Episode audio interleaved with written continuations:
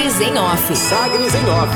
A coluna da Sagres com os bastidores da política. Com Rubens Salomão.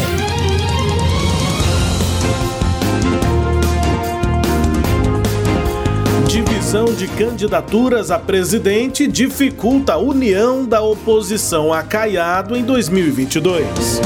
O presidente regional do PSD, Vilmar Rocha, mantém defesa por independência do partido para a disputa da eleição estadual de 2022, com possibilidade até de composição de chapa majoritária na oposição ao governador Ronaldo Caiado do DEM, que deve buscar o segundo mandato. O ex-deputado federal, no entanto, considera difícil haver união ampla de legendas que buscam combater o governador no próximo ano.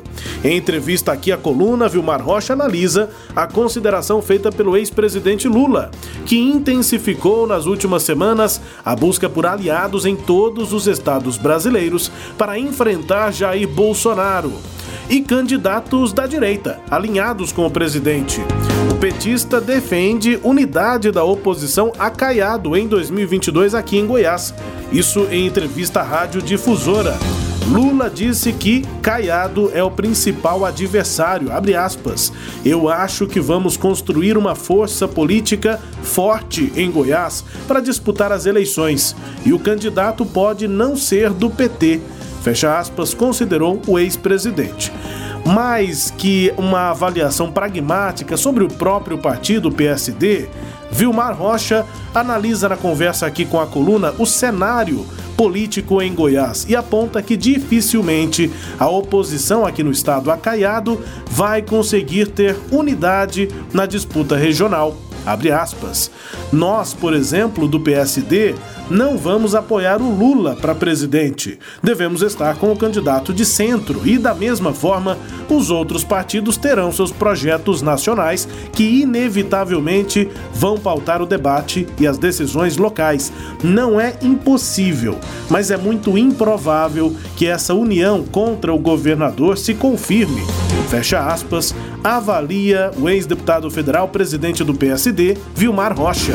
Além da candidatura de centro, que deve ter o apoio do PSD goiano, os partidos na oposição em Goiás deverão se dividir pelo menos entre as candidaturas de Ciro Gomes, do PDT, João Dória, do PSDB, além do próprio ex-presidente Lula, do PT. Tendência governista. Vilmar Rocha antecipa aqui a Sagres em off que o PSD tem gradativamente confirmado a aproximação com a base do governador Ronaldo Caiado e que o número de lideranças que, como ele, defendem a independência tem sido reduzido. Ele afirma, no entanto, que essa decisão só vai ser tomada no ano da eleição pretendentes.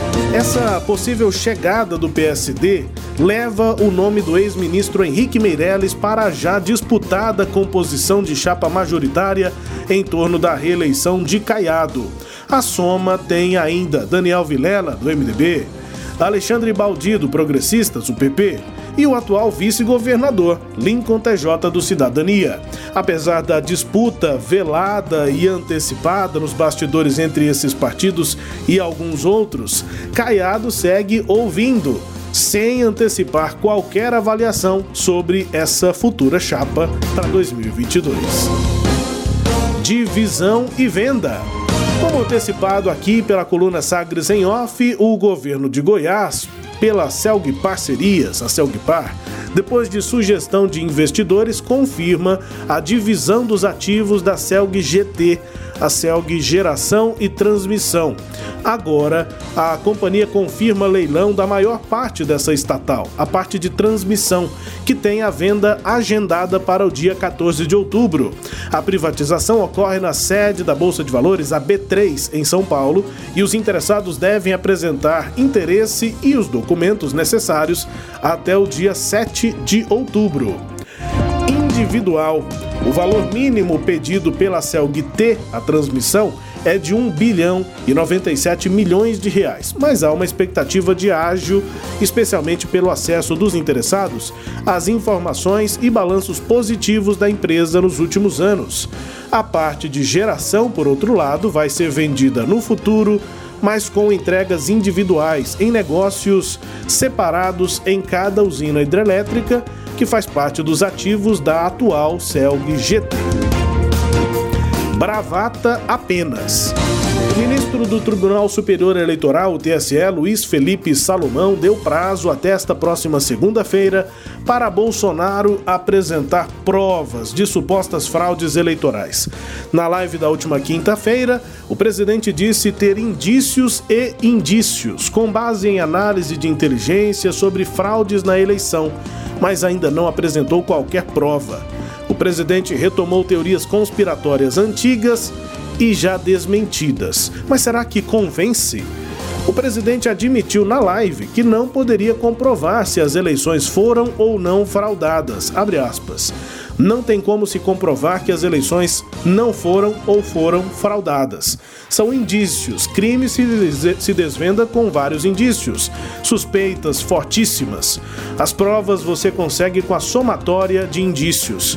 Apresentamos um montão de indícios aqui, fecha aspas, disse em um discurso que foi considerado patético por ministros do TSE e também do Supremo Tribunal Federal consequências. Caso Bolsonaro não apresente essas provas pedidas, o ministro Salomão pode enviar pelo TSE denúncia à Procuradoria-Geral da República para análise de crime, ou ainda compartilhar com Alexandre de Moraes, ministro do STF, a informação no âmbito do inquérito das fake news segurança.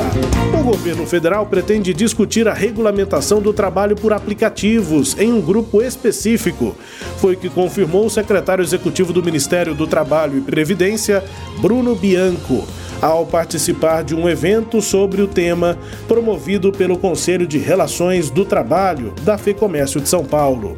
E aí ele considera aquela dicotomia aparente entre direitos versus empregos. Segundo Bianco, é importante assegurar a formalização desses profissionais, mas sem impor um arcabouço legal que signifique uma amarra à atividade das plataformas, dos aplicativos, inviabilizando a operação. Destaques de hoje da coluna Sagres em Off nesta edição de sábado, dia 31 de julho, último dia do mês de 2021. Destaques que também estão na coluna no formato de podcast. No seu tocador preferido, no Deezer, no Spotify, no SoundCloud, também aí nos tocadores do Google e da Apple. Todo o conteúdo da coluna no sagresonline.com.br.